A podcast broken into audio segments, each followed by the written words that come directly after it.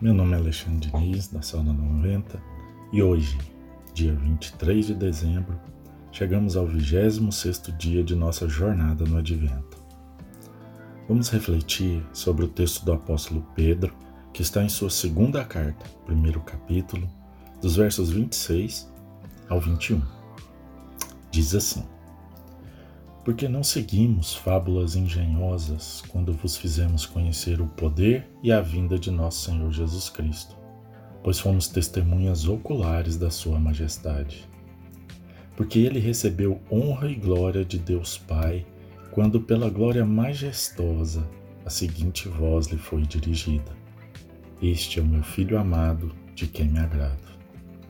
E nós mesmos ouvimos essa voz dirigida ao céu quando estávamos com Ele no Monte Santo. Assim, temos ainda mais firme a palavra profética. E fazeis bem em estar atentos a ela, como a uma candeia que ilumina um lugar escuro, até que o dia amanheça e a estrela da alva surja em vosso coração. Sabei, antes de tudo, que nenhuma profecia das Escrituras é de interpretação particular pois a profecia nunca foi produzida pela vontade humana, mas homens falaram da parte de Deus, conduzidos pelo Espírito Santo.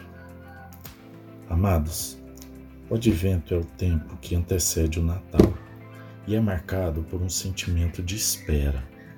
Não uma espera passiva ou deprimente, mas uma espera ativa, cheia de esperança Assim como nossos irmãos esperaram o Messias, nós agora esperamos a volta do nosso Salvador.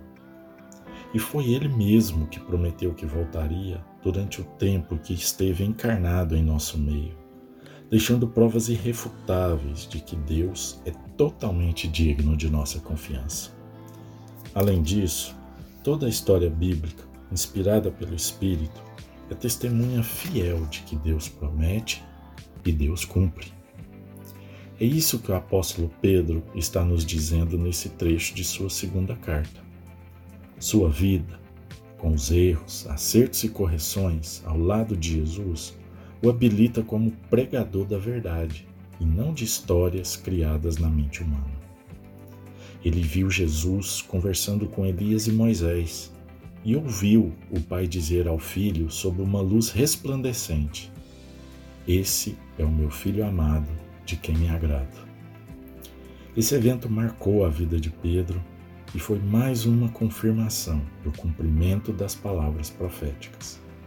Pedro entendeu que Jesus, que viver ao seu lado, comendo com ele, chorando com ele, rindo com ele, caminhando com ele, era o cumprimento da palavra promulgada desde o Éden até os profetas. E essa palavra profética segue como testemunho do nosso Deus, que pelo Espírito continua falando aos nossos corações. O Advento, como parte do calendário cristão, tem seu último dia hoje, 23 de dezembro. Mas devemos entender que a espera pela volta de Jesus segue nos enchendo de esperança. E as palavras proféticas inspiradas pelo Espírito, são as lâmpadas que nos protegem da escuridão até o amanhecer, quando a estrela da alva surgirá em nossos corações. Que Deus nos abençoe a todos e nos conceda o Natal verdadeiro em nossos corações, como um marco de que, assim como uma criança nasceu de uma virgem para ser o Cristo, tenhamos um novo nascimento constante de nossa fé e a esperança renovada continuamente até o grande dia. Maranata.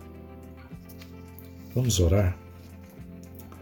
Deus Todo-Poderoso, Tu que nos deste teu Filho unigênito para assumir nossa natureza e nascer de uma Virgem pura, concede-nos que, nascidos de novo e feitos teus filhos por adoção e graça, sejamos renovados cada dia com Teu Espírito Santo.